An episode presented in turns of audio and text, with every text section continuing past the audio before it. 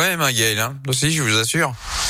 Bon, allez sur Radio Scoop sans plus tarder. Rebonjour à notre Philippe Lapierre. Rebonjour Yannick. Bon, vous êtes là dans La Terre, la Pierre et vous, votre rubrique euh, tous les jours à 11h50. Ça y est, on y est. On parle de cette nouveauté dans nos assiettes, Philippe. Et oui, ça y est, la France interdit, enfin, pourrait-on dire, l'importation de viande issue d'élevage utilisant des antibiotiques de croissance.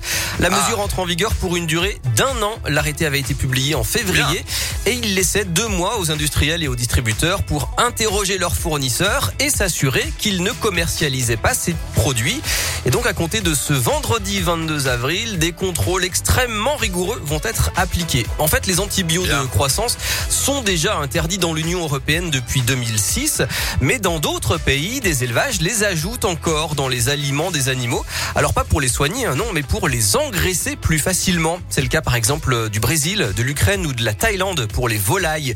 Ça permet en fait de suralimenter les animaux sans générer de problèmes de digestion. Mais cette pratique est dangereuse parce qu'elle crée de l'antibiorésistance. Elle fait émerger Eh oui. des microbes résistants aux médicaments qui, eux, sont utilisés pour soigner les animaux, comme les humains d'ailleurs, comme l'explique le directeur général de la santé, Jérôme Salomon. La résistance des bactéries aux antibiotiques est un problème majeur et mondial.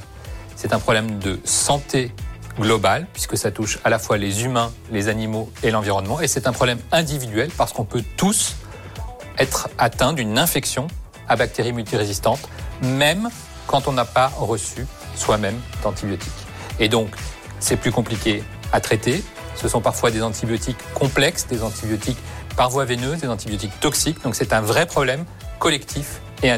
Voilà, vous l'avez entendu, l'utilisation de ces antibiotiques de croissance est donc un non-sens en termes de santé environnementale. Eh ouais. Mais c'est aussi une aberration en termes de souveraineté parce que ça fait de la concurrence avec notre production locale qui elle est plus respectueuse, davantage tournée vers la qualité.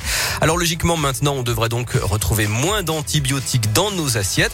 Un bémol quand même, l'interprofession de la viande Interbev hein, estime que cette mesure ne sera efficace à 100% que si elle s'applique à l'ensemble du marché européen. Et ben voilà, c'est dit, nous voilà bien informés grâce à vous, euh, mon Philippe. Philippe, vous serez de retour demain parce que je vous aime bien. 11h50, la dernière de la semaine. On fait ça? Merci, avec Bon, plaisir.